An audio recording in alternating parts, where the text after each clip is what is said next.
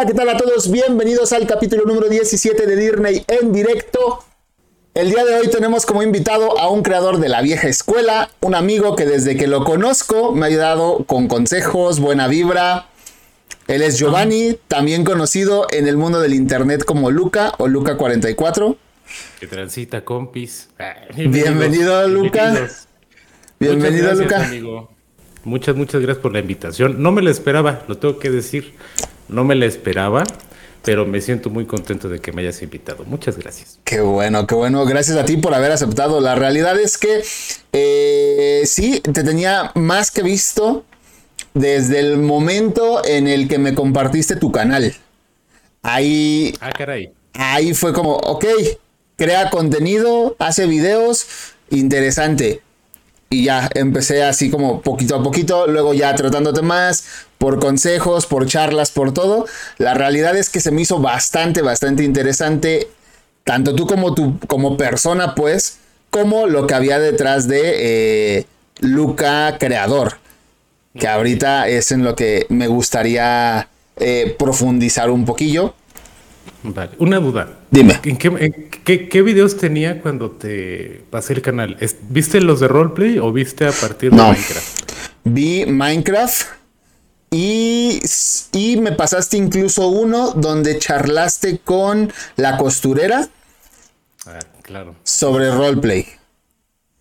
Sí, ya recuerdo. Ajá, fueron, fueron los, que, los que vi. Pero antes que nada, hay algo que quiero preguntarte. Sé que tu nombre viene de tu juego favorito. Ajá. Cuéntanos, por favor, cuál es, de qué va, en qué consola salió, todo eso. Nada más como para que la gente sepa y tenga ese contexto. A ver, el, nombre del canal, Luca44, sale de mi videojuego favorito que se llama Genso Suicoden 2. Eh, este juego yo lo conocí porque, a ver, mis padres no vivían juntos y yo veía a mi papá pues muy poquito durante el año. Entonces una vez él me lo trajo desde Monterrey a, acá donde vivo y me dijo que se lo había súper recomendado, ¿no? Y cuando yo lo jugué, pues no, no me esperaba que fuera tan bueno, pues porque mi papá no sabía de videojuegos, güey. Y okay. sorpresa, ha sido el, el, el, el, juego, el mejor juego que me pudieron haber regalado, sin duda fue ese, porque la historia me encanta. Habla de dos amigos que por azares del destino se dividen y terminan peleando una guerra el uno contra el otro, ¿no? Y entre intermedio del desenlace de esa historia, pues hay un villano que se llama Luca Blight, que es un, pues es un vato bien psicópata, pero eh, cuando profundizas en su historia ves que a los que él quiere matar abusaron de él cuando era pequeño. Entonces es como que e, es entre un sentimiento de, de apoyo, o sea, como cuando romantizas al malo un poquito, es así, ¿no? E, eso es lo que me pasó. Entonces primero mi tag fue Luca Blight y de ahí se quedó ya Luca 44. Y el 44 es porque cumplo años el 22 de enero y Luca básicamente pues es como mi parte creativa, ¿no? Mi otro yo, porque está mi yo, que es yo, Giovanni, una persona pues un poco sobria, tal vez un poco tímida, introvertida. Y está Luca, que es un vato que intenta comunicar en internet, ¿no? Vale, mira, le diste a dos puntos que, que me gusta cuando la gente los comenta de esa manera. Eh, número uno, concuerdo contigo en el tema de la romantización de los villanos, porque al menos en lo personal siempre me ha gustado entender el por qué se vuelven de la manera en que son. Eh, eh, estaba viendo, por ejemplo, hace poco una serie con mi novia, de las muchas que hay de psicópatas en Netflix, y comentábamos justamente esa parte, que siempre hay un porqué, llámese sistema, llámese familia, llámese lo que sea, hay un porqué que si lo empiezas a ver desde ese punto, el malo ya no es tan malo en muchas ocasiones. Este, y, y ahorita como lo mencionas, mira, sale. La empatía, la empatía con el villano, ¿no? Es que, es que bueno, al final del día, pues somos seres humanos y cuando buscas la razón, siempre vas a identificarte, yo creo que vas a identificarte un poco con, con ella, ¿no? A ver, yo no, yo no me puedo identificar con Luca como, como en la historia, ¿no? pero sí puedo entender, por ejemplo, que si alguien me lastimase como él lo lastimaron, pues tendría una consecuencia en mí grave, ¿no? Totalmente, sí, claro. A eso me refiero. Sí, sí, sí. Ah, por, eso se llama Luca el canal, amigo. Ok. Y retomando también ahorita lo que mencionabas eh, sobre este, digamos, alter ego o personaje entre Luca y Giovanni. Eh, lo comentaba en otros capítulos sobre que mucha gente decidimos o, deciden poner a alguien más frente a la cámara, aunque seamos la misma persona. Eh, y el cómo convivir y desarrollar esa dualidad es lo que me llama un poquito la atención, o bueno, un bastante. En tu caso, ¿cómo fue que desarrollaste este tema? O, o este a Luca ¿Y qué tanto se diferencia entre un Luca y un Giovanni realmente? Además de lo que, bueno, los, lo que nos compartiste ahorita de, entrada. Luca, Luca nació en un momento muy difícil de mi vida. Luca nació a los pocos meses después de que falleció uno de mis hermanos a causa de cáncer. Y para mí, Luca, sin darme cuenta, no te preocupes, Luca, sin darme cuenta en ese momento se convirtió como en una distracción para la depresión, ¿no? Porque todo surgió un día que estaba yo viendo YouTube. Yo había instalado Minecraft ya dos veces antes y lo había eliminado porque me aburría, eh, hasta que vi un video de Gona89. Y se me hizo súper curioso porque él estaba jugando Skywars, eh, lo volví a instalar Minecraft, lo probé y para no pensar tanto pues en lo que había pasado con mi hermano, pues me pues como que dije, a ver, estaría cagado hacer este hobby, ¿no? Eh, grabar video, hice cosas que pues no tenían nada que ver con lo que hago ahorita, ¿no? O sea, yo grabé la pantalla y con el celular grababa el audio y lo tenía que juntar y era como un experimento medio raro, que daba las cosas, una calidad mala, pero me distraía mucho. Y yo pensé, yo pensaba, no me había dado cuenta hasta ahora que mi canal como Luca, que ese alter ego, nació precisamente como para expresar ciertas emociones que me cuesta trabajo expresar normalmente, ¿no? Eh, te comenté al inicio, ¿no? Que fue como el desahogo, pero en la actualidad hubo una cita que me gustó mucho de Asado de Faso y la he escuchado en otros creadores de contenido, que es que a veces da la impresión, y, lo siento, no quiero sonar mal, pero a veces da la impresión de que estás rodeado de gente idiota. Y a veces la crítica no va tanto dirigido a, a lo que ven o a lo que hacen, sino a cómo piensan y por qué lo piensan, como a su filosofía de vida. Y Luca 44 en este momento para mí es eso. Para mí es una crítica a lo que considero que es muy tonto en Internet. Sin embargo, ahí está. Ahí está. Y puede ser tonto por dos razones. Puede ser tonto porque en el caso de Chingo Amiga, por ponerte un ejemplo, la gente la odia por ser extranjera. Sí. Y, en serio, en serio, bro, ¿no? Entonces, eso para mí, así es como convivo con Luca. Las cosas que no diría en la vida, las digo a través de los videos.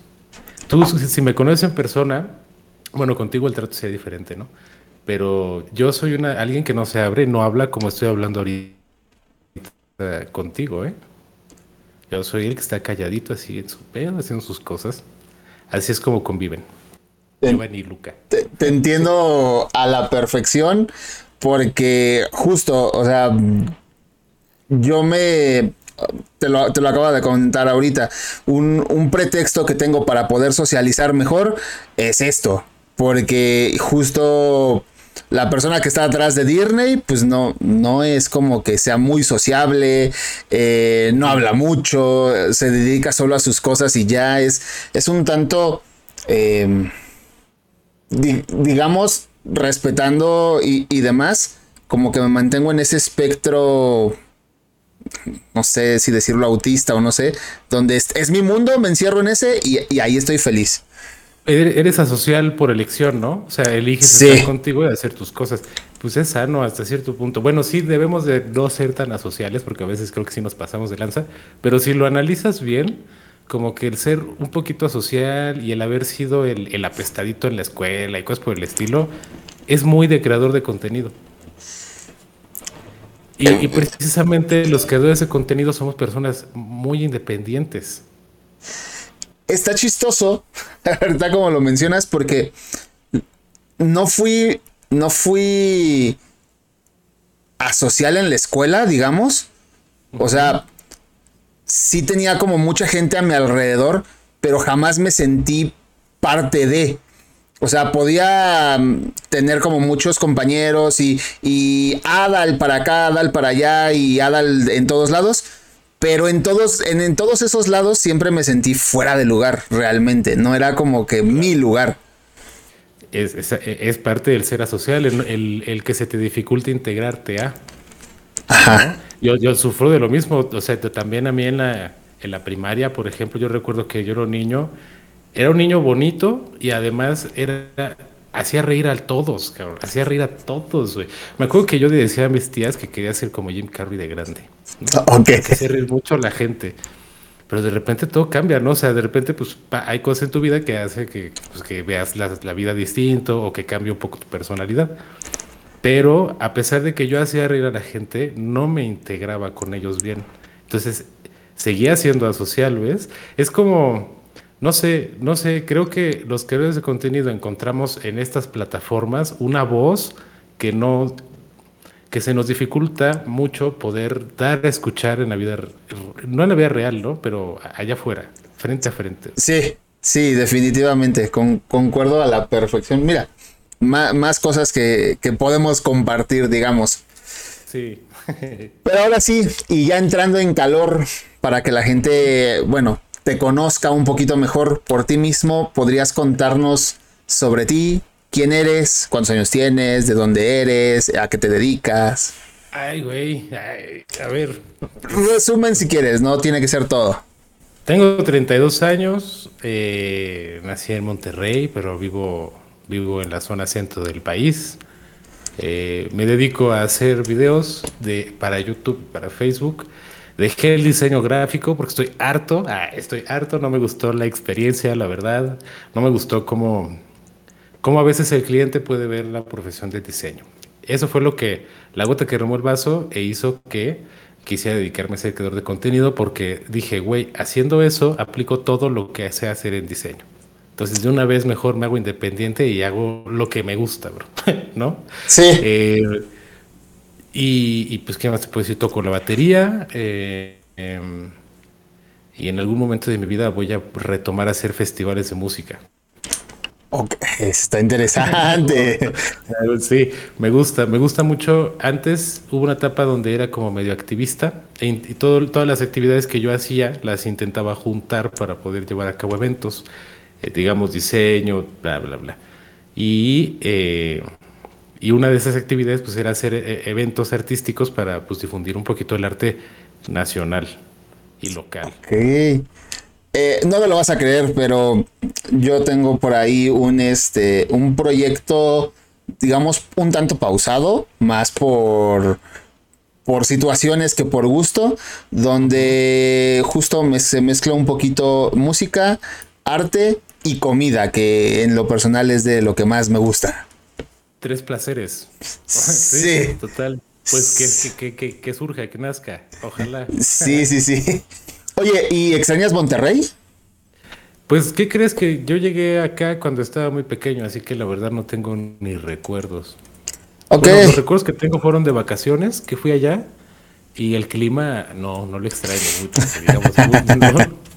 pero, pero bueno, o sea, supongo que si hubieras sido más tiempo viviendo, pues lo extrañaría.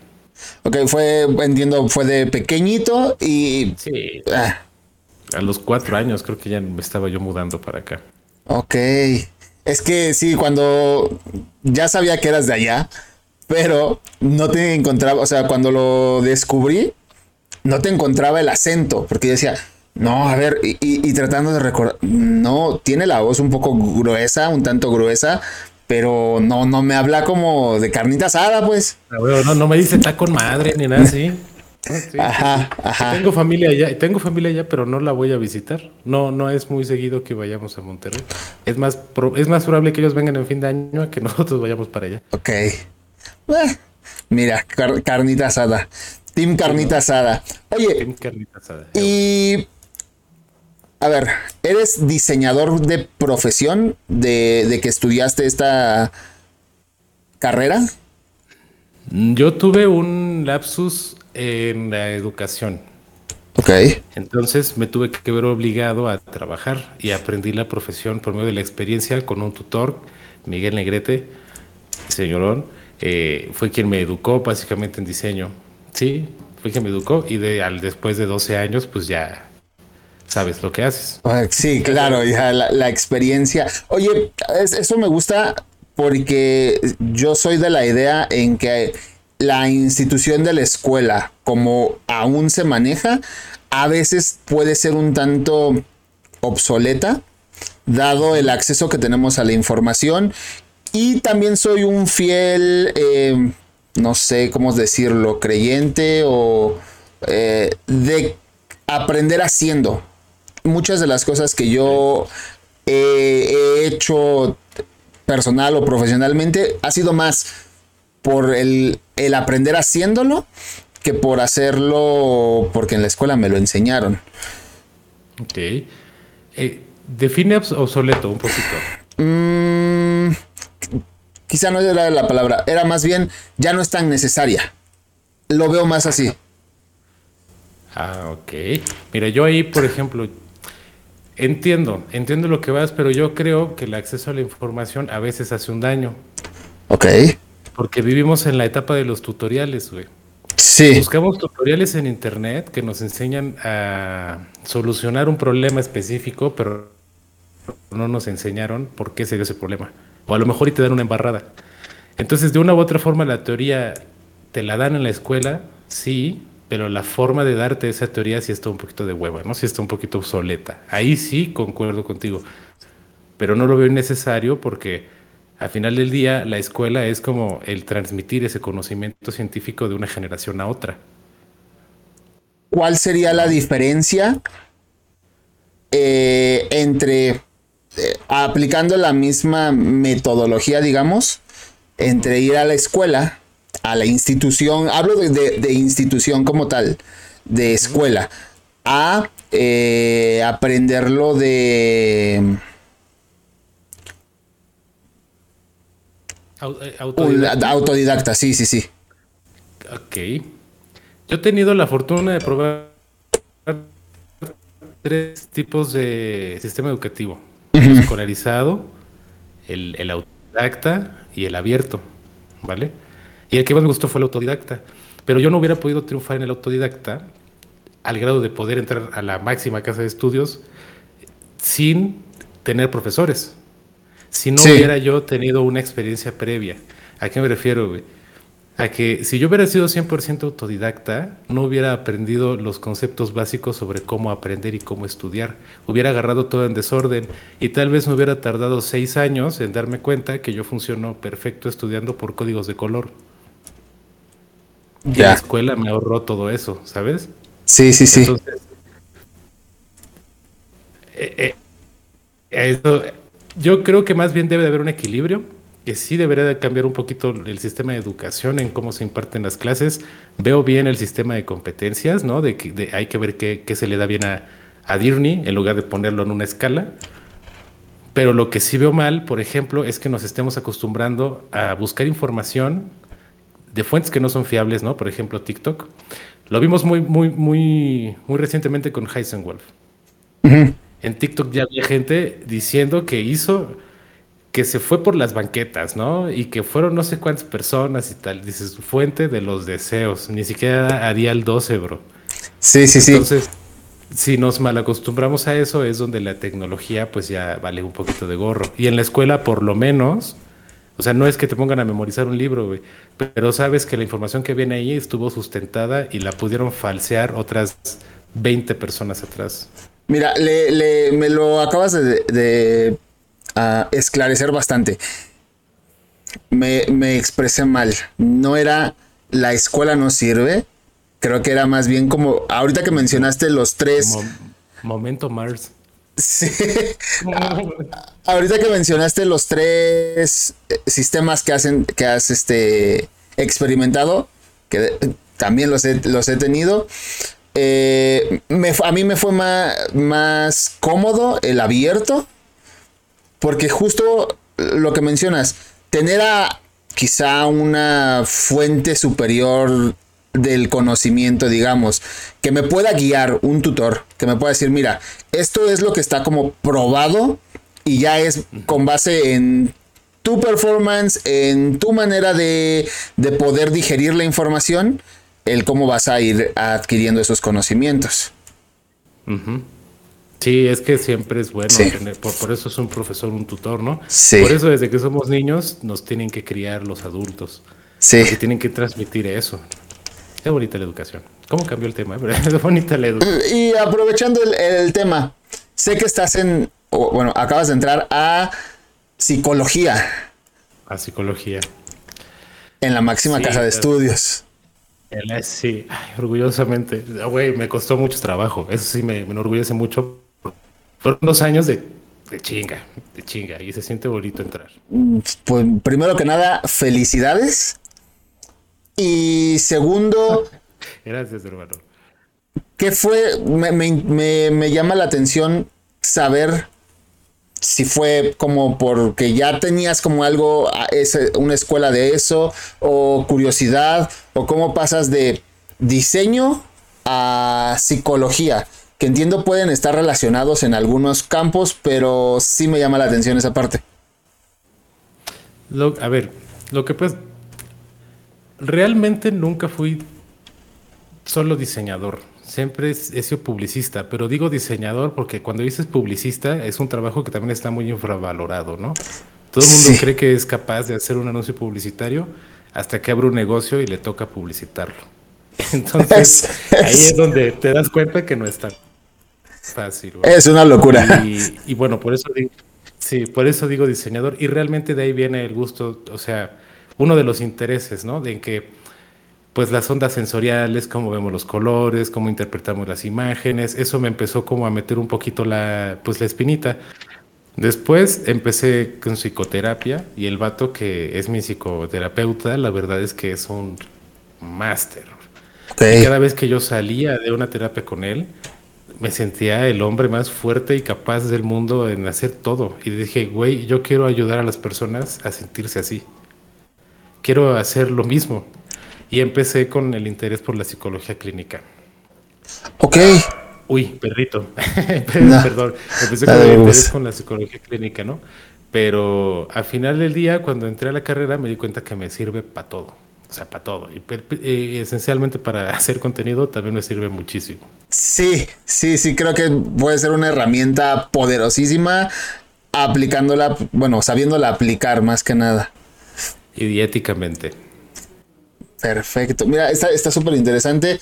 Yo tomé, eh, además de terapia psicológica, bueno, y con el psicólogo, eh, tomé alguna, algún curso de coaching que, ojo, sé que no es lo mismo, pero por cómo me mencionas, cómo salías, eh, ahorita me hiciste recordar esa, esa parte de, de cómo sale la gente normalmente de esos lugares.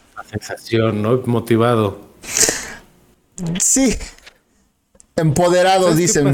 Que a mí, a mí el psicoanalista lo que me, ayudó mucho a darme cuenta de que pues varias, varias cosas que yo creía de mí estaban mal y que, y que todos los días me mostraba yo lo contrario. Entonces por eso yo salía con no mames.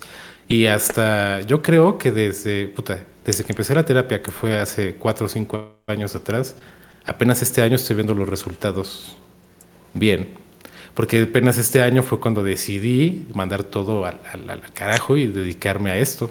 Y va bien, va muy bien. Qué bueno, eso, eso es lo...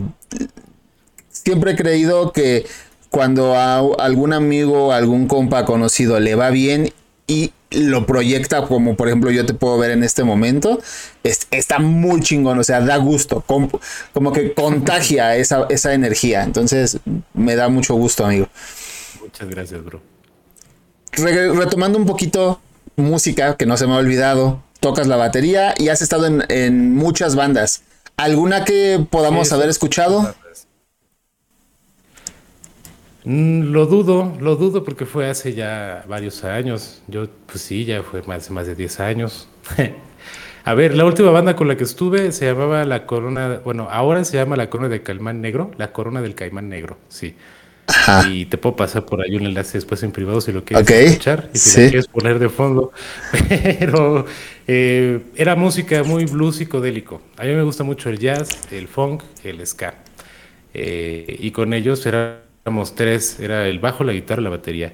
Y una vez toqué con unos vatos que se llamaban Espacia y le abrimos a los Amigos Invisibles. Ok. No sé si los ubicas. He escuchado, no abrimos a ellos. Ajá. Pues sí, estuve varios años metido ahí en la música y es algo que también voy a retomar porque pues, siento que se me da, se me da, se me daba bien. O sea, soy un poquito. Hay quienes me han dicho que soy un poquito melómano. Y entonces creo que que si se me dan las artes, pues también lo, podría fusionar con el contenido. De hecho, tengo un canal que es de batería y que está en etapa de pañales, pero ya en un ratito lo activaré. Terminé mis experimentos. Ok. Oye, eh, en, tema de, la música, de la, de la batería, eh, de las bandas, mencionas que eres fan del blues, del ska, del jazz. No, algo así. Sí, ¿no? Y del funk. Del jazz y del funk. No te hubiese imaginado como fan del blues y a lo mejor son como preconcepciones mías de cómo imagino que se ve la gente. Porque yo hubiese jurado que eres más metalero. No sé. Esa, ese, esa sensación me dabas. Eh, ni siquiera. No. Más bien perforación, quizá. Tatuaje, no sé por ahí sentía esa parte, pero oye, está, está muy cool. Más adelante viene una dinámica que, hago como para terminar todo cool. Y está bueno ahorita que con esta información que nos acabas de dar. Ahora sí, para poder. Como dato, el, metal casi no me gusta, bro. Nada. Um, bueno, no, no es que no. Nunca he puesto una rola de metal por gusto, ¿no? O sea, los, las conozco y las, las he escuchado y puedo estar con ellos y, sé, ¿no? Sé, sé de Mega, sé de cosas, pero nunca he puesto yo una canción de metal que diga yo, hoy me levanté con ganas de escuchar metal. Nunca, bro. Qué curioso. curioso. curioso. Ok, ahora para, antes de pasar como más temas sobre la creación y que ya nos pudiste compartir un poquito sobre quién es Luca y quién es Giovanni. Eh, hay una pregunta que quiero hacerte. YouTuber, TikToker, eh, no sé cómo se le diga a, los creadores de Facebook, digamos, creador de contenido. ¿Qué opinas de estos motes? Pues una etiqueta más, una etiqueta más, ¿no? Pero pues a veces es necesaria. En Facebook nos dicen creador digital. Ok. Es como nos llaman, ¿no? Em, perdón. Es necesaria, güey, porque pues yo no hago contenido ahorita para Instagram, entonces no soy Instagramer. ¿no? soy un creador de contenido y dentro de ser creador de contenido, pues soy youtuber y soy creador digital de Facebook. Vale. Para eso sirven. O sea, no le veo ningún otro, ningún otro, ¿cómo se llama? Uso. ¿No? Hay quien dice, bueno, no eres youtuber. No sé si se ve el mosco que está por ahí volando, perdón. No, Hay no, quien no. dice, no, no eres youtuber si no estás cobrando. Si no estás cobrando, no eres youtuber. No es. Eh. si, estás, si estás metiéndole tiempo de tu vida en, hacerlo, aunque sea como un hobby, eres, eres eso. Sí, sí, sí. Es como, yo no voy a ser baterista porque no estoy viendo de tocar la batería, por favor, ¿no? Claro. se me hace igual. Entonces, creo que es una etiqueta más que nos ayuda a meternos en una categoría. Vale, no estás peleado con ninguna, o sea, con que se te pueda a lo mejor poner alguna etiqueta de esas. No, estoy peleado con el, con la actitud detrás de la etiqueta, pero no con la etiqueta en sí. Ok. Ok, ok. Mira, qué, qué buena respuesta. Actualmente estás en YouTube, Facebook, como lo acabas de mencionar, TikTok, que también estás este, subiendo contenido allí mi pregunta es, me, sale la pregunta, ¿por qué elegiste YouTube, que entiendo es el que más tiempo tiene, esa, esa que estás creando contenido allí. Eh, ¿Por qué la elegiste? Si fue, si tienes algún ídolo, algo que te haya llevado a decir, quiero empezar a crear contenido y lo voy a subir a YouTube. Ok. El primero fue Gona 89, que es lo que te comentaba, ¿no? Que vi el gameplay y dije, puta, este vato está como de mi edad. Y un ídolo como tal, pues si podría ser uno, yo creo que sería Vegetita, bro. Sin broma, ¿eh? Porque Vegeta ha superado todo, cabrón. Superó el nacimiento de la plataforma. Que, ¿a, qué me refiero con que lo superó? Con que estuvo con la plataforma, aunque no fuera todavía nada sólido. No era el YouTube que es hoy día, ¿no? Sí. Luego sobrevive la plataforma y empieza él a, crear el concepto de contenido de variedad y de reseña de videojuegos, ¿no? Sobrevive a eso, sobrevive a, a competir contra un programa profesional de televisión, ¿no? Sí. No sé si tú suena Cybernet, por ejemplo. Eh, no. Cybernet era un programa, el que sea como de mi edad de tu audiencia lo, sabrá, ¿no? Cybernet era un programa donde pues te recomendaban los videojuegos del momento. Entonces competían contra eso persona con una cámara. Y de ahí Vegeta tuvo que soportar el odio, ¿no? El que todo el, que su nombre estuviera relacionado a insultos y humillaciones públicas. Y hoy día, pues es una inspiración para un montón de creadores de contenido. Así que yo creo que sería él y por ese motivo, porque él ha estado desde el día cero hasta hoy día y ha sobrevivido a todas esas etapas. Y, con la cara en alto porque cada día más gente lo respeta. Sí, claro. Porque al final del día, yo no soy eh, un, un fan de él realmente, pero quizá también tiene que ver porque yo empecé a consumir contenido hace no mucho. Antes no lo consumía. Pero por lo que yo he visto, y lo que me han contado muchos amigos, eh, sí, uno, sí tiene mucho, mucho, mucho peso el estar desde el inicio, el, ser pionero y sobre todo mantenerse vigente y como dices, unos ya se ganó el respeto de, a lo mejor de sus detractores en su momento, sí. pero también está, sigue demostrando o, continúa un, un, trayecto donde pues yo honestamente no le veo un fin aún en, su carrera, digamos, como, como con otros creadores puede pasar de que no, pues ya está decayendo o lo que sea, o sea, no sé cómo le haga, pero se mantiene en el top. Pues yo creo que ya por es la recompensa de tantos años, ¿no? Si lo analizas bien, a su canal no le va tan bien como debería de irle en cuanto a estadísticamente, ¿no? Pero después de tantos años de estar haciendo contenido, ya tiene esa seguridad, ese colchón de que siempre va a haber millones de personas atentos a lo que haga y lo van a apoyar incondicionalmente, porque ha sido sabio y ha sido inteligente. En cambio, tienes el caso Willy, ¿no? Que como él, es una mala decisión, para abajo, bro. Sí. Para abajo. Entonces, pues yo creo que eso es lo que los diferencia y, eso es lo que para mí lo hace a Vegetita muy especial. Y además yo fui detractor de Vegetita. Ah, sí. sí, sí. por eso te lo digo. Mira, eh, no sé, te digo, yo consumí contenido hasta hace, yo creo que seis años, maybe, siete a lo mucho y ya me sonaba, pero como no veía, no podía asignarle un rostro, no, nunca lo seguí realmente. Me fui por otros españoles, digamos. Eh, hace seis años o, más ya que eres creador de contenido. Casi siete, sí. Ok.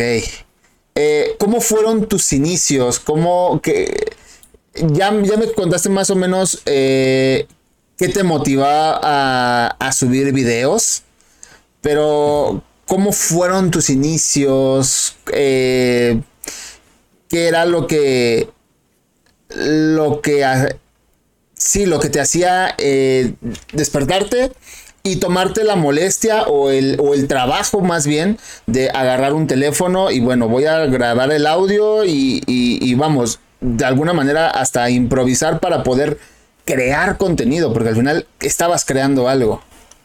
Sí, pues la principal motivación era distraerme. Acuérdate que para mí la, entrar al mundo de creación de contenido no fue una experiencia bonita, fue una necesidad de algo feo. Lo bonito vino después, fue la consecuencia de haber entrado eso.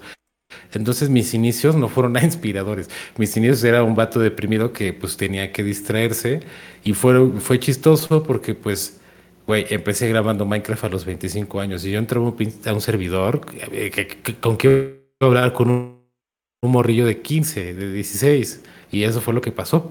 Me hice de amigos así como muy pequeños. A dos de ellos los conservo. Pues bueno, amigos entre comillas, ¿no? Me hice compilla porque jugamos ahí Skyward. A dos de ellos todavía los tengo agregados en el Face y todo eso, ¿no? Eh, pero poco a poco me fue motivando que me decían que les gustaba mucho. O sea, el juego a mí siempre se me dio regular, bueno, se me dio bien, se me daba bien, jugarlo bien, ¿no? Eh, y pues los entretenía y, nunca he sido como... Cuando estoy con un micrófono me transformo y hablo mucho. Entonces, nunca he sido como de estar callado en el gameplay y a la gente también le gustaba, le gustaba. Y en ese entonces era yo un poquito más, más alegre, tenía un poquito más de pila y la contagiaba más fácil. Eso va cambiando con el tiempo, ¿no? Pues ya a los 30 pues me hice un poquito más sobrio. Eso, eso es lo que pasó. Sí, sí. Pero sí, así fueron mis inicios. Quiero... Y, y mala calidad. quiero llegar a, un punto, siempre y cuando tú, lo quieras compartir, claro. Eh, entiendo que, que, había otro canal antes de Luca 44. Sí, Luca 44 también se llamaba. Ok, bueno, había antes del actual, digamos. Eh, que tuvo que ser cerrado por situaciones de la vida que estabas pasando en ese momento. Sí, eh, que lo diga. Mira, si nos lo quieres compartir, adelante. Bueno, ahora vemos. ¿Cuál es la pregunta de esas situaciones de la vida? Eh, justo para allá, para allá voy. ¿Qué, había, ¿Qué pasó? ¿Qué, sí, ¿Qué pasó con ese canal? ¿Y hay algún arrepentimiento o cambiarías hoy día, con el conocimiento que tiene hoy Luca, ¿cambiarías de decisión de haberlo borrado? Sí, esa última pregunta sí. Sí, sí, pero creo que fue lo mejor que pudo haber pasado también, a, a la vez el haberlo borrado. Contexto, eh, yo me junté con alguien, eh, adquirí responsabilidades, más allá de, ser, de ser solo yo, perdón, de ser solo yo, y eh, pues hubo fue, una, una, relación un poquito tóxica. Entonces llegó el momento en el que nos molestábamos en nuestras redes y cuando empezó a pasar eso en el canal de YouTube, lo eliminé, lo eliminé. Por eso creo que fue lo mejor, porque fue sano tanto para esa persona como para mí pero me arrepiento de no haber descargado muchos videos que tenía ahí. Porque muchos de esos videos hoy son con, con amigos con los que sigo platicando, pero con los que ya no puedo jugar. Y esas partidas no las hubiera subido de nuevo a YouTube porque muchos de ellos es gente grande hoy día y, y no quiero que se malinterprete las cosas. Ok. Eh, y por otro lado, me arrepiento porque estas personas grandes hubiéramos crecido a la par. Entonces, hoy día yo creo que ya este, o sea, si todo hubiera salido bien, eh, ya estaría viviendo de la creación de contenido muy cómodamente, pero muy cómodamente. Entonces, híjole, eso sí me duele, eso me duele mucho. Pero eh, también me pongo a pensar, a lo mejor me hubiera comportado como un vil tarado porque no hubiera aprendido todo lo que aprendí en ese transcurso y a lo mejor hoy día estoy preparado para eh, empezar a, llegar a ese camino. Puede ser. Claro. Quiero, pensar. quiero pensar. No, sí, totalmente. O sea, al final del día soy de la idea que em, sin, sin caer en el tema del positivismo total, de que las cosas pasan por, una, por algo, de que eh, las de que las decisiones que tomamos en el pasado fue con la información que teníamos en el pasado y que no hay manera de comparar con lo que hoy sabemos.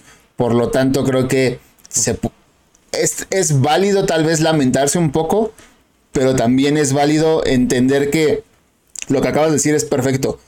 Hoy día ya estás preparado y tienes todo ese conocimiento para poder triunfar o lograr lo que en ese momento querías. Sí, además, por ejemplo, si yo hubiera empezado hoy a crear contenido sin saber lo que aprendí en ese entonces, estaría muy difícil, estaría un poquito, un poquito down, ¿eh? eh ¿Por qué, ¿Por qué digo que estaría de bajón?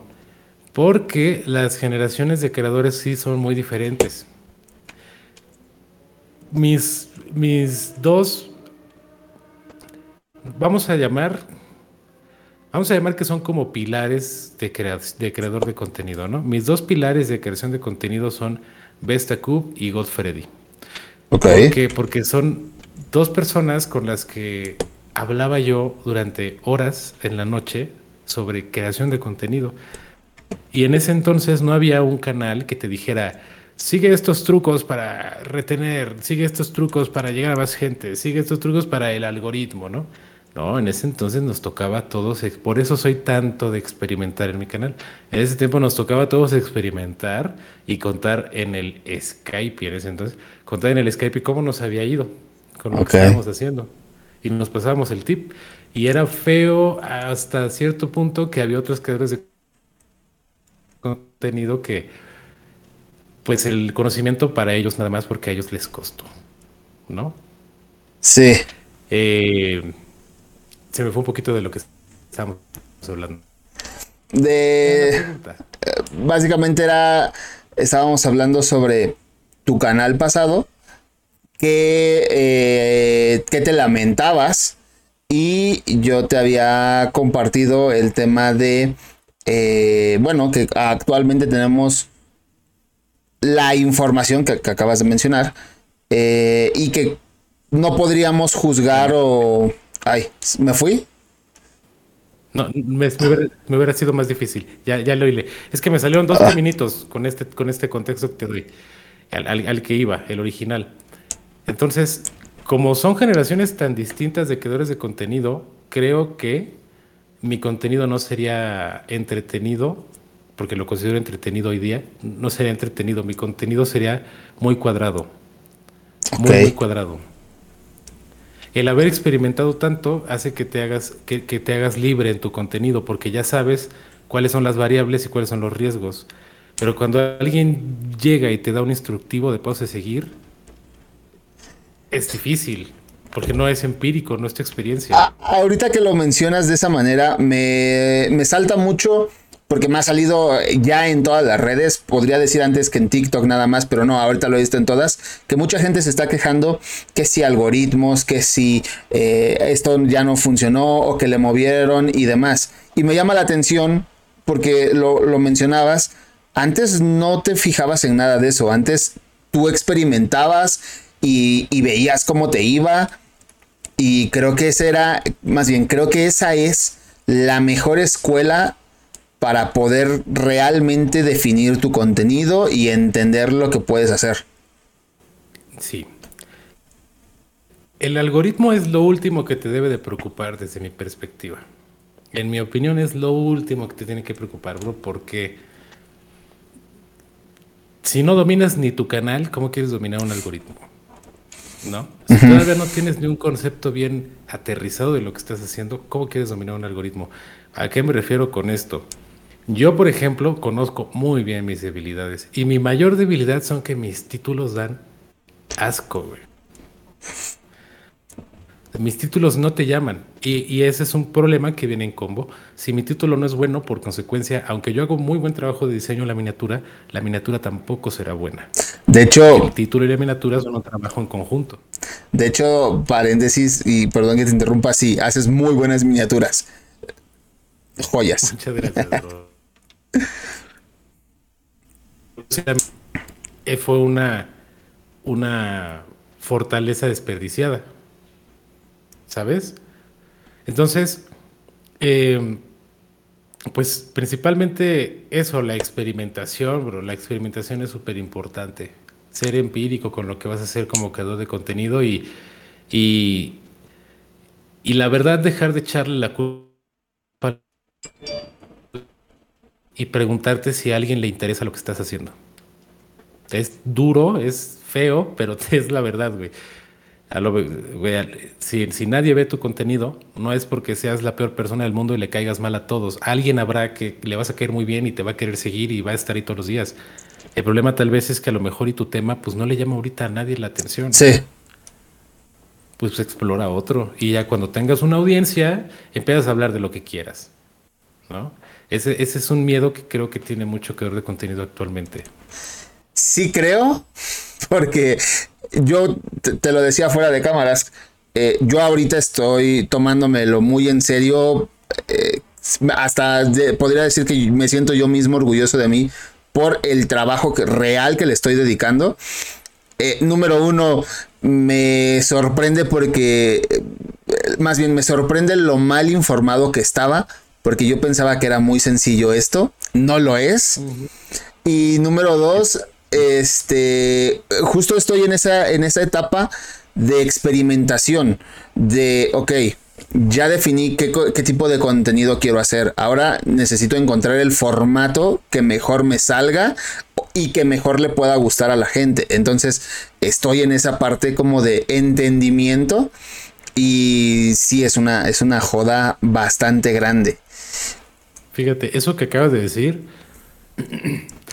me lo, me lo resumieron en una frase Freddy y Keon. Conectar con la audiencia.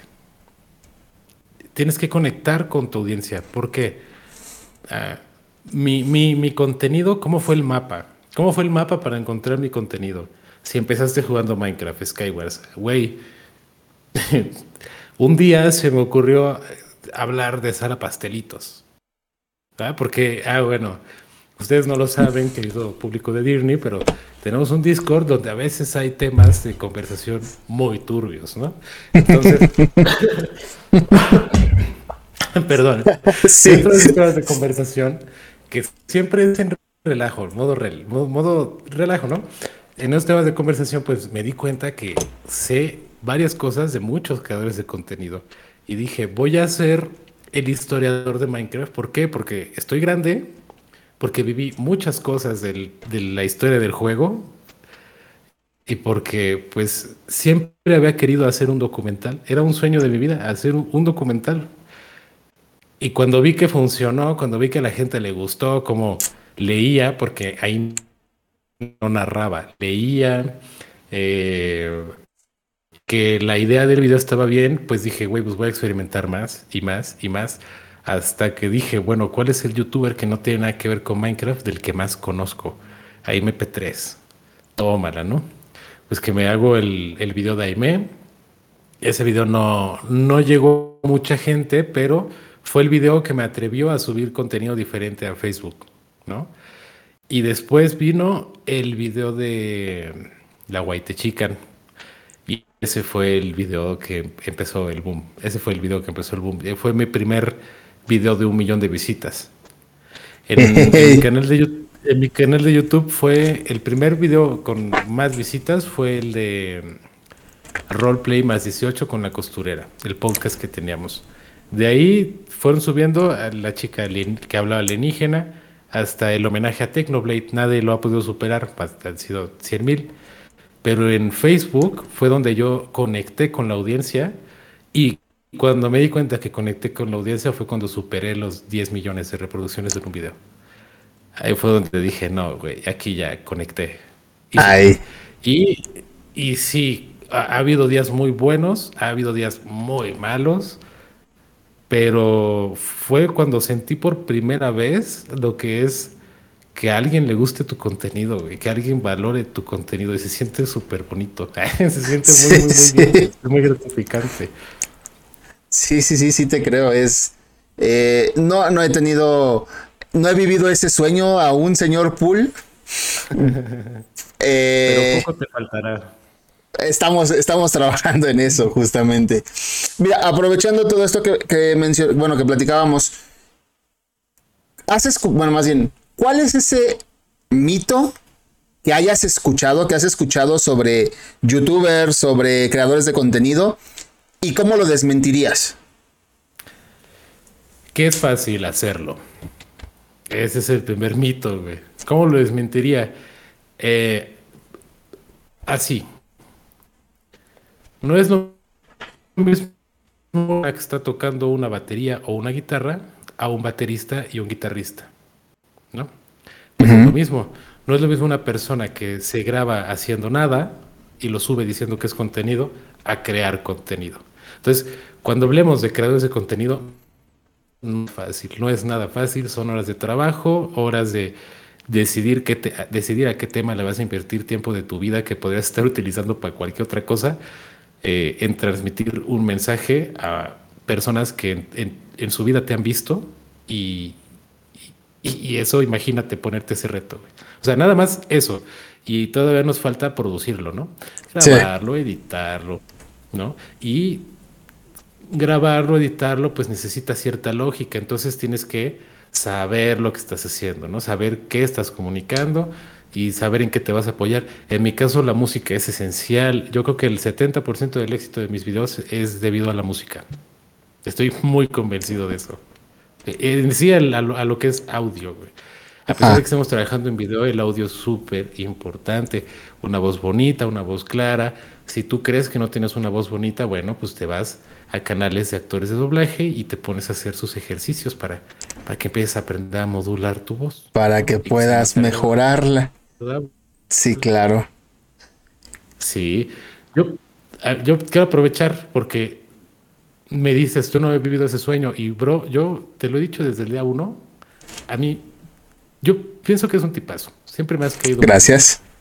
Y y se nota que te esfuerzas mucho en hacer tu contenido y quiero, te lo digo aquí, enfrente de todos. Gracias.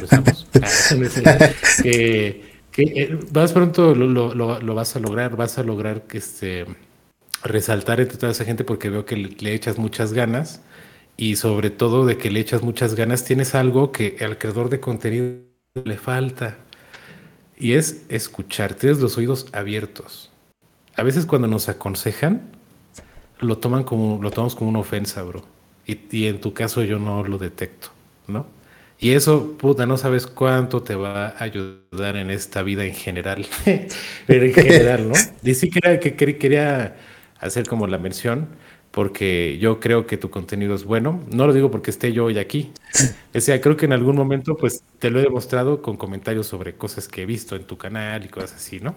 Entonces tú, échale muchas ganas, Smidirni, y y vete para Facebook. Ah, no, es cierto. no, no es cierto. Bueno, sí es cierto, no es cierto. De hecho, mira. Ya estás en Facebook. De hecho, uno, muchísimas gracias. La, realidad es que eh, tengo un, un, tema que es el síndrome del impostor, digamos, pero me pasa en general, eh, porque no me, la, no me la termino de creer. Eh, es un halago y, y, lo trato de tomar de la mejor manera posible. Y sí, me gusta, lejos de ofenderme por, por comentarios que me puedan hacer, me gusta escucharlos porque algo puedo tomar de todos, tanto de los buenos como de los malos, aunque honestamente de los malos eh, en escrito, o sea, en comentarios trato de no hacerle caso eh, o de ignorar, básicamente. Pero este, muchas gracias por esas palabras. Y número dos, eh, sí, dentro de esa me gusta pensarlo como profesionalización de la creación de contenido. Eh, tengo muy presente, demasiado presente Facebook. Eh, digamos que eh, entendí esa parte de, de Twitch, de no, no, cerrarme a una sola cosa, o, sino poder diversificar y tomar lo mejor de cada plataforma a mi favor, digámoslo. Entonces, eh, estoy trabajando en esa parte de, Facebook. Eh, así que, pues sí, ahí, nos veremos también en Facebook. A lo mejor también te puede pasar como me pasó a mí, que yo estaba conectar con un público con el que no podía conectar. terminé conectando con otro público muy diferente en una plataforma súper nada que ver con la que estaba trabajando, ¿no? De hecho, mi canal principal es el de YouTube y mi página secundaria es Facebook, bro. Y parece que es al revés, ¿no? Parece que mi, canal, mi página principal es Facebook. Pero bueno, eh, es, también es, es eso, que hay generaciones diferentes en cada plataforma y cada generación pues tiene intereses distintos. Y, uno es parte de crecer y de encontrarse como creador de contenido encontrar, ubicar dónde está tu público, dónde está tu audiencia. Sí, justo, eh, mira, ahorita mencionaste lo de Facebook. ahorita lo mencionaste eh, y, te iba a hacer esa pregunta. ¿Cómo llevas tu página de Facebook? Es decir, ¿cómo la trabajas? Ya mencionaste que de manera eh, secundaria al, priorizar tu canal de, de YouTube, parece lo contrario eh, pero, ¿cómo has llevado esa parte, esa dualidad, digamos? Eh, Facebook es una, es una página muy cruel. Facebook tiene una ventaja que no tiene YouTube y viceversa en cuanto a la interacción. Tú puedes evaluar, es, es, mucho más fácil viralizarte en Facebook porque cuando Facebook te expone un video ves cuántas reacciones y qué reacciones tiene, cosa que YouTube no tiene. En YouTube tú solamente ves una miniatura y un título. Y en Facebook, aunque tu miniatura y tu título no sean tan competitivos como es mi caso, pues si ven que tiene 10.000 reacciones, la gente lo va a ver, ¿no? Eh, algo negativo y algo positivo para YouTube y débil para Facebook, por ejemplo, es cuando te meten un anuncio en medio, por lo regular en YouTube te quedas viendo porque YouTube selecciona el mejor momento y Facebook es te interrumpe y te enojas y te vas para arriba. Porque el scroll, esa es, la debilidad que se va para arriba. Por eso, por eso, yo tuve que aprovechar que mi página de Facebook no está monetizada. No puedo monetizarla porque por hacer streamings de videojuegos valiéndome gorro el copyright de la música, pues ya no puedo monetizarla. De hecho, he estado shadow baneado como tres veces. Pero Facebook como que como que a Facebook le gusta mi contenido. Como que Facebook dice, te perdono, bro, te perdono, bro, pero no estás monetizado. Vi, vi una publicación que hiciste de eso. Vi una publicación que hiciste de eso, eh, donde mencionabas que recién acabas de haber, de haber hecho un video y ya volviste a la, a la vida. ¿Cómo? Ah, sí, sí, sí, sí, a lo, de asado, sí. Sí, me, me, tuvieron una semana llegando a un alcance de 10, 20 personas y cuando publiqué el video y empezó a ver Facebook que, me iba bien, ay, pum, me levantó el castigo, ¿no? Y hasta me mandó una notificación de, tiene mucho que no publicas, publica. Tira, vamos. sí, ¿no? Pero eh, al no poder monetizar este contenido, aprovecho esa fortaleza de que mi video no se interrumpe y, y me concentro en promocionar mi canal de YouTube, que es un reto, bro, porque por hacerlo fue que me sancionaron la última vez. O sea, Face dice, no, no quiero que me estés mencionando esa cosa aquí, aquí no lo quiero. Caso contrario de YouTube, YouTube es mucho más abierto, tú puedes promocionar lo que quieras y no te sanciona con, con Mientras no pongas enlaces y hagas cosas que lo saque directamente de la plataforma, YouTube es un poquito más permisivo en ese aspecto, ¿no? Te, te deja. Entonces, sí, por eso YouTube también es mi página principal, porque si yo pienso vivir de mi creación de contenido, YouTube es la mejor plataforma para esto. Facebook es, hoy te puede ir muy bien y mañana hiciste un comentario que no le gustó a Papa Face y ya te quitó la monetización o ya te limitó. Eso es lo negativo, digamos. Mira, y te iba a preguntar eso porque... Te iba a preguntar eso porque justo he visto muchos, mucha gente, tanto de los grandes como de los pequeñitos, que de hecho conozco a alguien, eh, bueno, conozco o sé de alguien que conozco que monetiza mucho más en Facebook que en YouTube. O sea, que gana mucho más. Pero ya analizándolo, como dices, que en cualquier momento puede valer esa monetización y te puede ir, te pueden, puedes perderlo todo, básicamente. Este, pues sí creo que es un poquito más peligroso. Humor negro. Mayormente. Ah, bueno, pues, bueno, pues también está interesante. Es que a mí, por ejemplo, cuando subí el video de Mami mi piernita o cuando subí el video del documental del No por, Facebook me castigó. se vio que me recortó ese alcance muy, muy, muy feo. No, esta persona hace. Dime, perdón. Perdón, y eso a la larga te va acumulando como un historial y Facebook te, te mete una alerta amarilla ahí que no puedes monetizar. Bueno, amarilla, ya es roja. Horrible. Uf. Perdón. Y, y migrar tu página no lo has considerado. Voy a abrir porque le quiero cambiar el nombre. Le quiero cambiar el nombre al canal y a la página. Entonces, primero voy a decidir si lo voy a hacer. Y una vez que decida el nombre, pues ahí es donde voy a abrir la nueva página para intentar monetizar. Digo, te digo, esta pues persona eh, no me consta, igual y me pudieron haber visto la cara, ¿no? Pero sí sabía que ya cobraba las cinco cifras. Pues es que no lo dudo porque además de los pagos por anuncios, tiene las estrellas. Sí. ¿No? Y además de las estrellas, también bueno, no sé si él esté dentro del programa, pero Face, para que tú no estés buscando pues, tus patrocinadores, él te cierra los convenios, creo, haber entendido eso, cierra los convenios con las marcas para poder hacer los anuncios in streaming. Ah, mira, eso está interesante. Ajá. Entonces, eh, o sea, Facebook tiene como, además de las suscripciones a la página, o sea, tiene como dentro de la monetización, tiene como cinco, cinco formas de monetizar distintas y puedes tener las cinco activas. Yo me quedé en Facebook con una fanpage que regalé literalmente, donde ya empezaba la monetización y yo nada más me había quedado en... Ah, creo que todavía no estaba ni siquiera el que monetizaras los videos, solo te monetizaba los, los en vivos. Sí, creo que sí, sí, creo que sí. Oye, no, no, no, no te preocupes, sí. Ahí está, no, ya se fue, ya se fue. No te preocupes. Eh, vi que empezaste o llegaste a roleplay, porque ahorita hemos hablado de Minecraft principalmente. Eh, y vi que llegaste a roleplay de la misma manera que yo. viste a Reborn, viste a Perchas y viste al señor Auronplay jugarlo y te llamó la atención. ¿Te has planteado hacer contenido de eso como lo hiciste con Minecraft? No. ¿No? En el, pasado sí, pero actualmente no.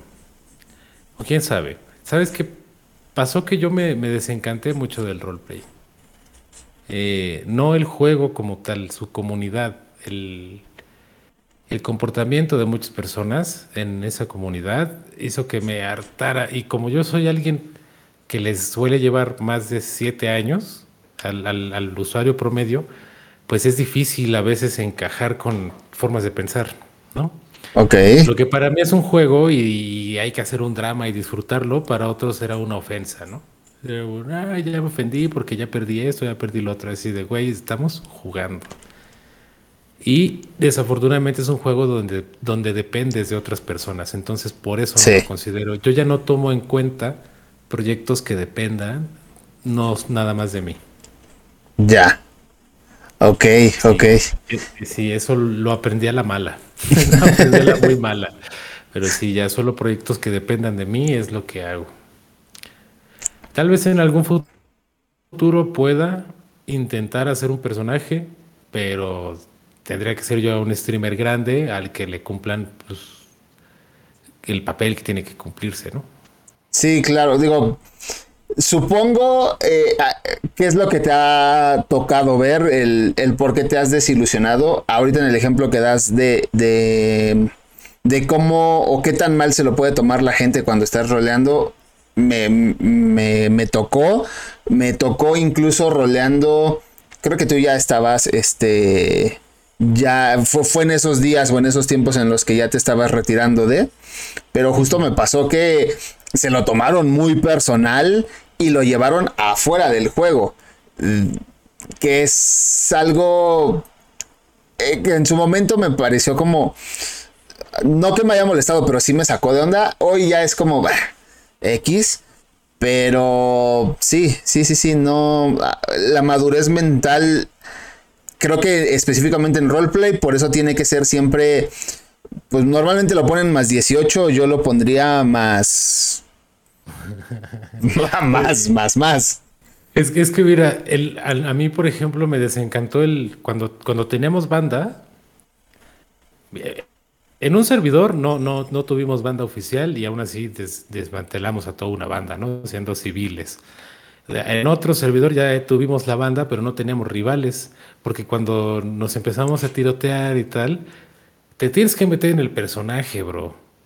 Yo hacía a Vicente, que era un señor mayor, pero era un señor mayor muy, muy malo, o sea, muy mala, muy humillante, muy tal, pero si tú veías su historia, la neta es que todo el servidor con ese señor primero fue muy humillante, muy tal, o sea, el señor fue cambiando, se fue desarrollando. Sí, sí, sí. Eh, pues no lo entendían. No entendían que era yo un villano, que estaba loco y que pues no podía ni siquiera tener hijos. Era un señor totalmente frustrado. Y hasta eso siempre estábamos sobre la normativa, ¿no? Y después, imagínate, si como banda no teníamos un rival porque se lo tomaban personal o les daba miedo, les, les daba miedo, como mafioso menos. Como mafioso pues fue más difícil todavía porque eh, yo, yo quería, mi, mi, yo aspiraba a que alguien me levantara y me llevara a interrogarme. Eso era lo que, el rol que, que siempre quise que me hicieran y nunca me hicieron, bro. Sí. Nunca. Sí. Y el día que yo levanté a alguien y lo llevé a darle su castigo, casi se va el servidor. Te estoy haciendo un rol de mafia. No es para que te lo tomes así. Y ese tipo de actitudes sí fueron las que me desencantaron. Ah, sí, sí se de... no al no al nivel que, que, tú lo manejaste, pero entiendo entiendo a la perfección. Y yo te podría compartir, por ejemplo, que ya no ya no he hecho roleplay porque entré muy ilusionado a cierto servidor y después pues ya me di cuenta que no fue tan agradable todo. ¿Verdad que sí? Ah, ¿verdad? AKA este infames. Sí, y ya sí. después lo que más me decepcionó fue que, que en cierta parte lo entiendo. Quizá es mi lado bueno intentando justificarlos, pero de cierto modo entiendo. Y fue enterarme que te cobraban por tener el rol de creador de contenido y no sé qué tanto. Y sí, sí. fue como decepcionante, honestamente. Sí, ¿sabes qué pasa? Que yo me di cuenta que el roleplay sacó lo peor de mucha gente. Sacó el, el hambre de la gente de querer hacerse famosos.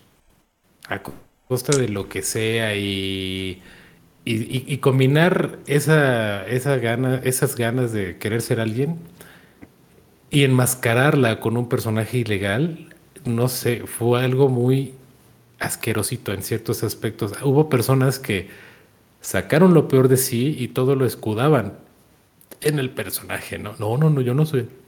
Es roleplay, pero el problema ya era totalmente OC.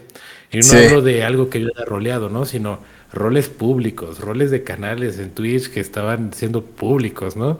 Es así como, güey, no, no está chido. El roleplay sacó algo muy malo y creo que esta, voy a sonar a, a, abuelo prejuicioso, ¿no? Pero creo que esta generación de creadores de contenido, la neta, no trae calidad, no trae nivel. Solamente traen ganas de hacerse ricos y famosos. Es lo, es lo mismo que pasó con la música hace años eras músico, eras un asqueroso, vicioso, vagabundo que no tenía futuro. Y de repente se convirtió en la aspiración de un montón de gente, ¿no? Pero tocaban tan mal que cuando tú decías, tengo una banda de música original, nadie te quería escuchar. Pues pasa sí. lo mismo con el creador de contenido. Hay creadores de contenido tan malos que es el ego, el ego, el ego, que cuando dices soy creador de contenido, eso ni es un trabajo, eh, pinche huevón. No, sí. Gracias, Borja. sí, no, está cabrón. Sí, concuerdo a la perfección. Yo creo que específicamente hablando del roleplay, eh, yo lo, lo, llegué a ver, recuerdo que llegué a ver algo de roleplay antes que a, a Auron y Perchas y todos ellos en inglés y nunca lo relacioné como roleplay como tal, solo fue como, ah, mira, lo, lo, hicieron, está chido. No sabía de la existencia de esto. Lo conozco por ellos me llama mucho la atención, me atrapa demasiado porque e, era literalmente tener la capacidad de crear un personaje, una historia, interpretarla casi casi como si estuviera actuando en el cine y eso me llamaba mucho la atención. Más como teatro, ¿no? sí, sí, sí, sí. Y, yo decía, oh, no, o sea, esto es lo mejor.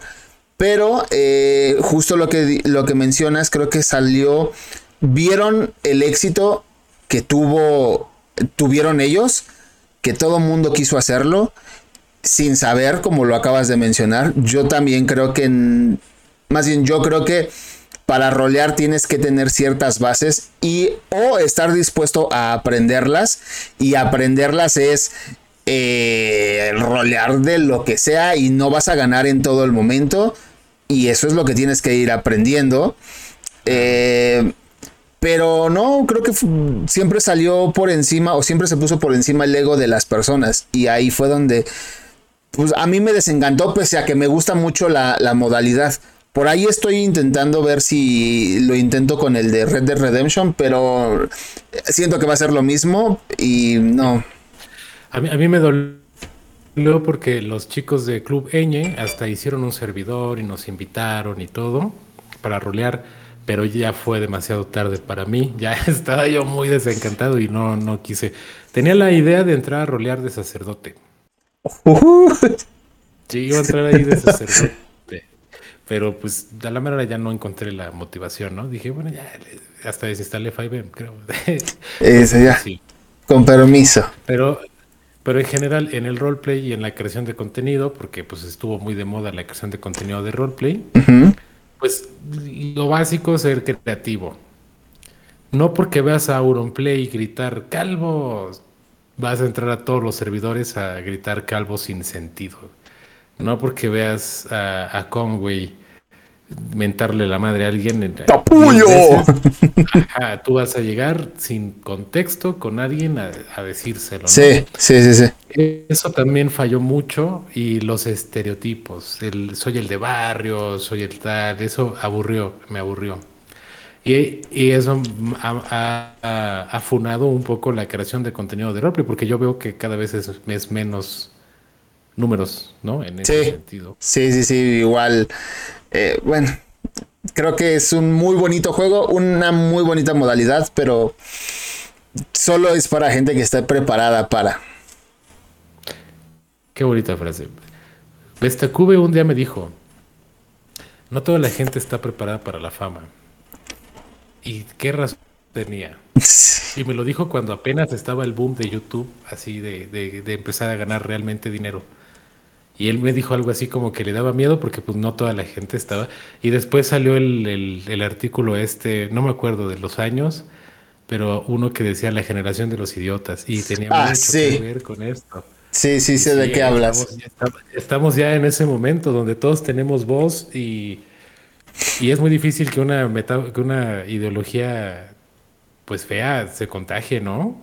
Es como raro. Eh, mira, eh, eso eso da como para un capítulo completo totalmente.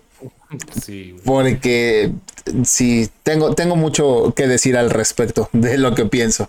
Pero bueno, regresando un poquito a lo de la creación. ¿Actualmente tienes algún objetivo eh, como creador de contenido? Venga, ¿y cómo planeas conseguirlo? Actualmente tengo algún objetivo. A ver, pues sí, el más obvio, ¿no? Que sea un empleo. O sea, autoemplearme de esto, ¿no? ¿Cómo planeo lograrlo? Pues haciendo lo mismo que he estado haciendo hasta ahora, que es enfocarme en dar un buen contenido y ya. Porque de verdad, de verdad, de verdad, que cuando haces un buen contenido, cuando conectas con tu audiencia, las cosas pasan solas. las cosas pasan solas, es increíble. Eh, la gente es muy bonita. tener una audiencia es muy bonito. Y yo sé que de la mano con ellos, dentro de poquito estaré ya contándote otra versión distinta, ¿no? Seguramente que sí. Sí, esperemos que sí. Y ya este. Y, tengo también metas personales como, como psicólogo que van relacionadas con la creación de contenido, pero no que no son como tal de creador de contenido. Ok. Eh, mira, de, la, de las personales, no, no ahondamos mucho, pero seguramente que eh, si, si como creador de contenido yo te voy a hablar de lo que yo, yo alcanzo a ver. Eh, noto compromiso, dedicación, eh, seriedad, porque siento que para crear contenido tienes que darle esa seriedad. Eh, si utilizas eso mismo en lo personal, seguramente que lo vas a lograr. no hay duda de eso. Y del lado de lo de, lo de creador de contenido, también creo que lo logras porque lo logras porque tienes eso que eh, sonará muy trillado, pero al menos de los creadores que, yo conozco versus los que, yo conozco y consumo versus la mayoría, pues sí tienes ese, ese diferenciador, digamos. Entonces, sí, seguro que sí. Qué bonito, qué bonito. Pido muchas, muchas gracias. Sí. ¿Duda es, bonito. Es que es, muy, bueno, a mí me, está gustando mucho este mundillo, de ahí que haya decidido decir, ok, me lo voy a tomar en serio.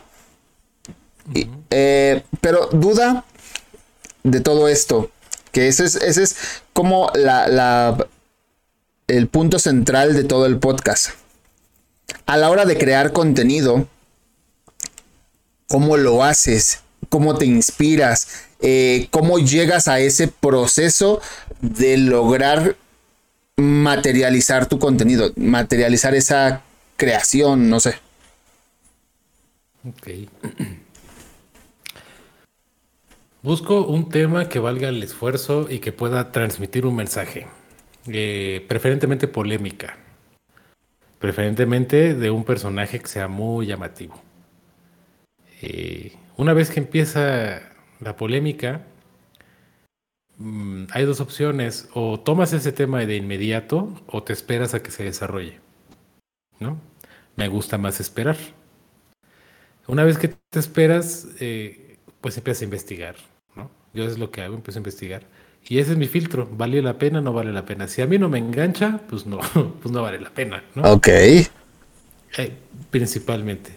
Pero si me engancha, entonces evalúo va con mi filosofía. ¿Cuál es mi filosofía? Aporta algo a mi audiencia, los hace reflexionar sobre algo, hace que sean más críticos sobre lo que consumen, sí o no. Si no pasa ese filtro, se desecha. Descartado. Exacto. Si lo pasa, bienvenido y ahora sí ya me meto como el más stalker a buscar todo lo que pueda, pero eh, no hay que reproducir solamente esa información, hay que analizarla, ¿no? Entonces intento seguir un poquito el método científico para hacer mi contenido, como te puedes dar cuenta, ¿no? Entonces ya que tengo así como todo, eh, eh, hay algo que le llamamos las apariencias, ¿no? Asado de Faso, es muy buen ejemplo. Asado de Faso sube un video diciendo, ya no, me gusta trabajar, que me mantengan. ¿Qué hay detrás de esa apariencia, no? Es la crítica de la apariencia lo que nos hace... La crítica de las, apariencias es aquello que nos hace ser objetivos. Entonces, cuando yo llego a ese punto de objetividad, elijo qué quiero decir de esta persona. ¿Cuál va a ser el mensaje de esta persona? Y ahí es donde ya empieza la magia a través de la edición de video. Ahí ya yo me inspiraré y haré las cosas conforme los vaya sintiendo, conforme vaya yo interpretando al creador de contenido. Y, la musicalización para mí es muy importante porque yo te llevo de paseo sobre su vida. ¿No? Eso es lo que intento hacer, llevarte de paseo. Y ya, así es como se materializa prácticamente. Em, fantástico. no, de verdad, me dejaste, porque conforme me lo ibas contando, trataba de como materializarlo aquí, eh, me volaste la cabeza. Tengo, tengo que revisar esto de nuevo para... Súper. A ver, lo que pasa es que muchas veces cuando hacemos contenido creo que nos saltamos algo bien importante que es seguir ciertos pasos, Si no tienes un orden y si no tienes filtros, tu contenido no va a estar chido. simple y sencillamente no va a estar chido, porque no te puedes quedar con la primera idea. Eso no lo puedes hacer. Tienes que reevaluar y decir, ser autocrítico. Yo, yo por ejemplo, veo mis videos. Yo hoy, en la noche, seguramente vaya a ver un video que subí hace 3, 4 meses. Y si me sigue entreteniendo, voy a decir, a huevo, lo hice bien. Lo hice bien. Ese video está bien. Y si no me entretiene, voy a notar por qué no me entretuvo. Pues porque hablé como robot, porque mi edición estuvo súper pesada y ahí. Así es como se materializa mi contenido. Me gusta, me gusta. Y, realmente eh, varias cosas de las que nos compartiste las estoy aprendiendo yo. O sea, te lo puedo decir que lo, estoy haciendo en este momento. Y, eh, en el tema del filtro, en el tema de, de, digamos, como autoevaluar la idea principal. Y ya que tengo, no sé, el guion, porque ahorita estoy batallándole con eso de repente, eh, es leerlo y checar y pulir. En fin, son varias cosillas que Sí, tienen, tienen su chiste. Y, creo que todo eso es mucho más importante que calendarizar tu contenido. Puedes, no sé, eh, algo que yo he notado de creadores de contenido grandes es que todos tienen sus horarios hechos un asco y no cumplen con lo que dicen que van a hacer, la gran mayoría, la gran mayoría. ¿Y sabes cuánto les afecta? No tanto. ellos, obviamente, si lo hicieran bien, pues tendrían mucho mejores resultados, pero no les afecta tanto porque ya conectaron con su audiencia, ya encontraron el contenido y, y lo suban tres días tarde, una semana después, esa audiencia lo va a seguir esperando. Lo van a ver, sí, totalmente. Oye, ¿y qué consejo le darías a alguien que, como tú, que como yo, quiere vivir de crear contenido?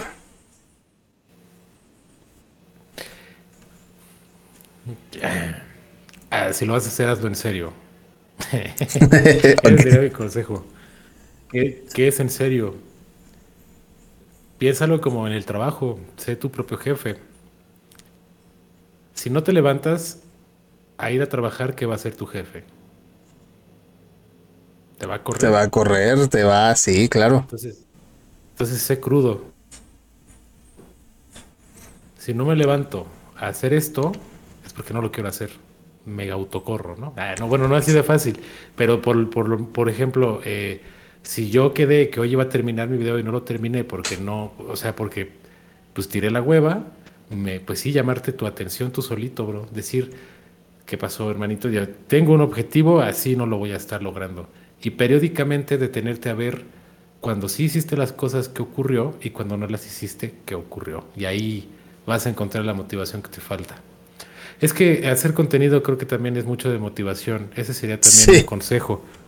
Eh, más que enfocarte en el algoritmo, enfócate en tener la motivación para ser autocrítico. No obsesionarte con autocrítica, claro, pero sí ser autocrítico y mejorar y, y, romper tus propias barreras mentales. No nada más quiero ser gamer. Bueno, a lo mejor y tú no fuiste gamer, a lo mejor y tú fuiste un güey que da contextos. ¿no? Sí. Tú fuiste un güey que reacciona a cosas, no eres gamer. O sea, así puede pasar. Sí, claro. Oye, y si tuvieras que hacer una guía de, digamos, tres, cinco, los pasos que tú quieras para crear contenido, ¿cuál sería? La guía de Luca. Yo, yo creo que no existe la guía. Ok. Yo creo que nadie puede darte. De hecho, esos son Hace rato me decías, no vamos a meternos en lo de los personales, pero esos son mis metas personales el como creador de contenido. Yo creo que no hay una guía, pero sí he detectado ciertas, ciertos comportamientos y ciertas cositas que hay en común entre creadores de contenido. Y yo más bien creo que hay una teoría de la creación del contenido. Bueno, no una, debe de haber varias, ¿no? La, eh, está la del desarrollo del creador de contenido, todas las etapas por las que pasa, porque hay muchas etapas que no consideramos. ¿Cuáles definirías tú que son las tres etapas del creador principiante? ¿Qué, qué es lo que te hace de principiante a intermedio? Wow, buena pregunta. Em, se me ocurre eh, la número uno es el de principiante a, intermedio.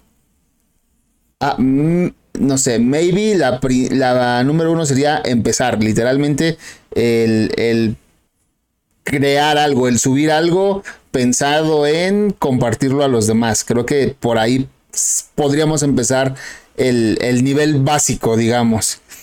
Eh, el definir tu, ya que subiste eso, eso primero, el buscar a, tu audiencia, digamos, a, tu público, poder llegarle a esa gente. Y maybe la tercera, eh, empezar a dedicarle más tiempo, se me ocurre. Ahora, yo te diría, por ejemplo, primero está la fase que es aspirar, aspirar a algo, ¿no? ¿A qué no sabemos? Porque no sabemos el futuro, no sabemos qué vamos a hacer, si youtubers, streamers, instagramers, tal. Pero primero hay que aspirar, ¿no? Después de aspirar hay que crear. Es el aprender a crear, el aprender a hacer tu base. Tus primeros pasos no van a definir tu, estilo, pero te van a dar tus primeras herramientas, que tener las nociones, qué es un editor de video, qué es una resolución. Y después sí buscar tu público, pero hay partes, hay etapas que nadie toma en cuenta. Por ejemplo, primero tienes que hacer tu nombre. Si eliges un tema del que hablar, primero tienes que crearte una reputación en ese tema. Si no, ¿por qué te seguiría la gente? Eres un random más que está hablando de un tema. No tienes reputación. ¿Lo has considerado? Primero, crearte reputación como creador de contenido.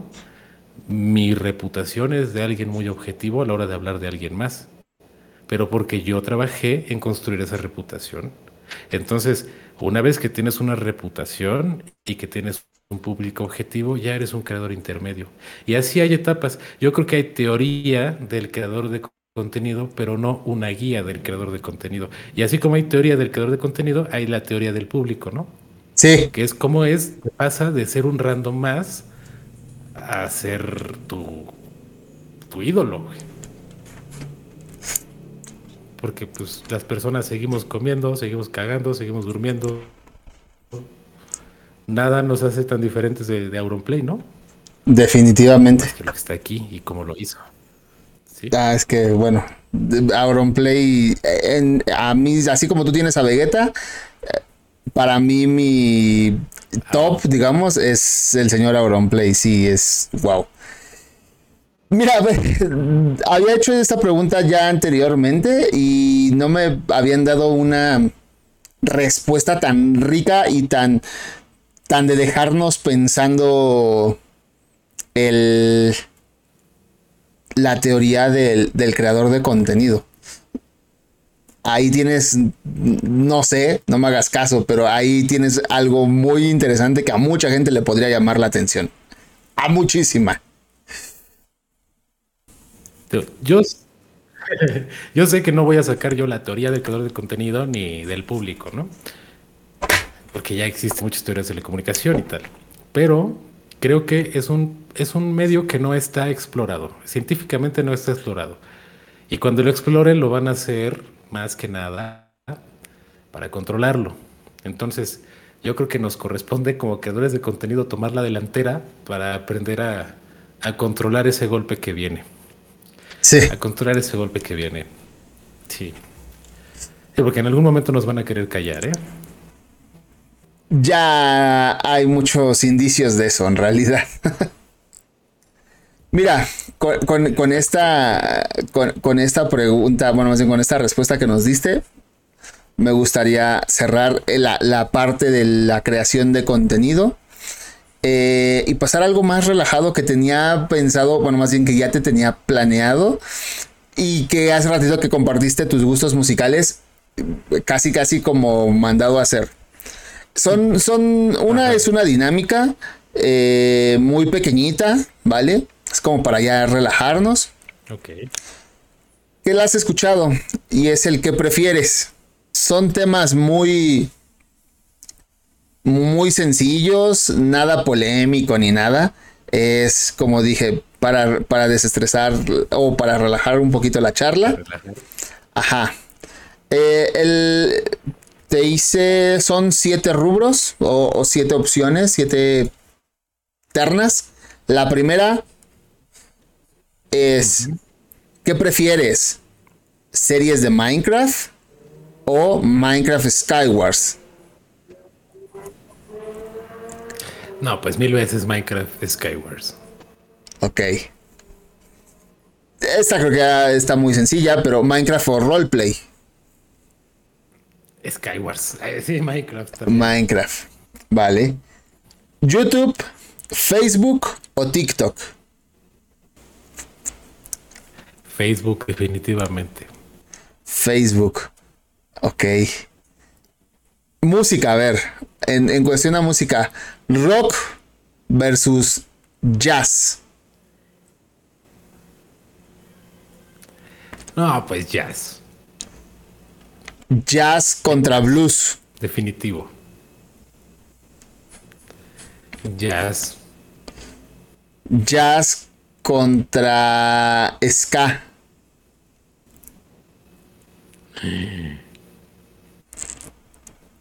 Ska. Ska. Ok, ok. Reggaetón contra banda.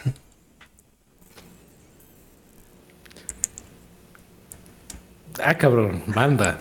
Banda. Banda, banda. Sí, definitivo, banda. Pop contra norteño. Ay, ahí me gustan los dos. Yo creo que pop. Pop. Y. Es que sí. Laura. Pero, Y cine o eh, contenido de streaming, Netflix, HBO, Disney, etcétera. eh, eh, definitivamente contenido de streaming. Ok. Ok, ok. ¿Por qué? E- Esa última me llama la atención. ¿Por qué? Porque no me gusta ir al cine solo. Entonces me gusta ir acompañado. Y si voy a tener que estar solo, que es la mayor parte del tiempo, ¿no? En tu vida estás solo, pues mejor el servicio de streaming. Ok, ok. Yo tampoco he ido. Bueno, más bien no sé si tú lo has hecho, pero yo nunca he ido al cine solo. No se me antoja para nada. Yo lo he hecho y no me gusta. Ah, es- bueno, hay gente a la que le encanta, ¿no? Pero a mí se Sí. me hace un poco sad, güey. Sí, sí, sí, conozco gente que le gusta y no, a mí tampoco me gusta. Ahora, Ya. abusando un poquito o aprovechando eh, tu, tu conocimiento, porque me lo has dejado muy claro varias veces en cuanto a los creadores de contenido y canales de YouTube. De hecho, si necesitaras saber algo de YouTube, yo creo que abusaría de ti y te preguntaría, dada mi, mi, mi novatez. Eh, recomiéndanos tres canales de YouTube. Es que no me acuerdo cómo se pronuncia. Ay, ¿cómo se pronuncia? Es un chico que podríamos decir que básicamente es mi competencia. Lab, Lab Mart, es que no me acuerdo si se llama, si se dice así, Mart Lab o Lab Mart. Es básicamente mi competencia. La nota. Vale. Ese sería uno. Eh, otro canal que me gusta mucho y que me gustaría recomendarles. Es difícil la pregunta. Esta es la pregunta más difícil, ¿eh? Porque sigo muchos canales, pero no. no sé. A ver. Mm. Pues es que es de mis favoritos. Lo siento mucho si no les llama la atención, pero hay un baterista que se llama el Estepario Siberiano que está enfermo. Véanlo. Ok, ok. Véanlo, El estepario siberiano. Es baterista. Eh, ese es uno. Uy, no. Bueno, sí, el tercero. Es otro baterista. Se llama Zach Groups. Z-A-C-K-G-R-W-O-V-E-S. Zach Groups. Es el, el mejor baterista que he visto en mi vida. Es ese chamaco. Está increíble su canal. Increíble. Véanlo. Ok, perfecto. Perfectísimo, me, me sirve. Al último que mencionaste, mira, no lo tengo muy presente, pero estoy casi seguro que lo he visto. Eh, porque me llama mucho la atención la batería. No sé tocarla, pero me llama mucho la atención. Eh, y en algún momento me llegaba, que llegué a ver videos de... mm, a- hay un mexicano que veía antes, que me llamó la atención por dos videos que hizo, que se llama Beto Pasillas, que seguramente me salió por ahí como sugerencia o algo así, pero estoy seguro que he escuchado a ese Zack Groups. Zack Groups. Y puedo hacer una extra, un pilón. Venga. Por favor. Tío Cardef. Tío Cardef. El tío Cardef. ¿No lo ubicas? Me has hablado de él, pero no lo he visto. Es un vato que te. eh, yo creo que es maestro, no recuerdo la verdad, pero te enseña historia de una forma muy ñera. Véanlo, se los recomiendo. Ay, sí, claro. Sí, sí, sí, sí, sí. Sí lo ubico, claro. Claro, no sabía que había eh, canal de YouTube, pero sí lo ubico por TikTok. El tío Cardef. Ya. Lo, lo, lo- ese sí, también lo, lo- sí, sí, sí, sí. Pues bueno, amigo, ha sido una charla increíblemente enriquecedora. De verdad, ha sido, eh, mm, me, ha, me ha encantado muchísimo. Eh, en sí, en general, cuando hemos hablado, me, me siento bastante a gusto. Eh, siento que, que trato con una, con una persona bastante interesante. Y te agradezco mucho que hayas aceptado venir por acá. ¿Hay algo que te gustaría agregar? Pues que muchas gracias a ti por invitarme, que me alegra mucho que la plática te haya gustado y pues que, pues la verdad, también espero que, que- que este proyecto crezca mucho y, y- y, pues de nuevo no me lo esperaba, pero muchas gracias por invitarme.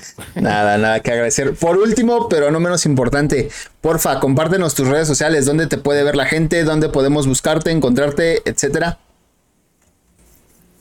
Facebook, Twitter, TikTok, YouTube e Instagram, diagonal, Luca44MX. Perfecto. Todas. Listo, amigos. Gracias a todos los que ven y escuchan este podcast. Yo los veo la que sigue con más y mejor. Chau, chau. gracias.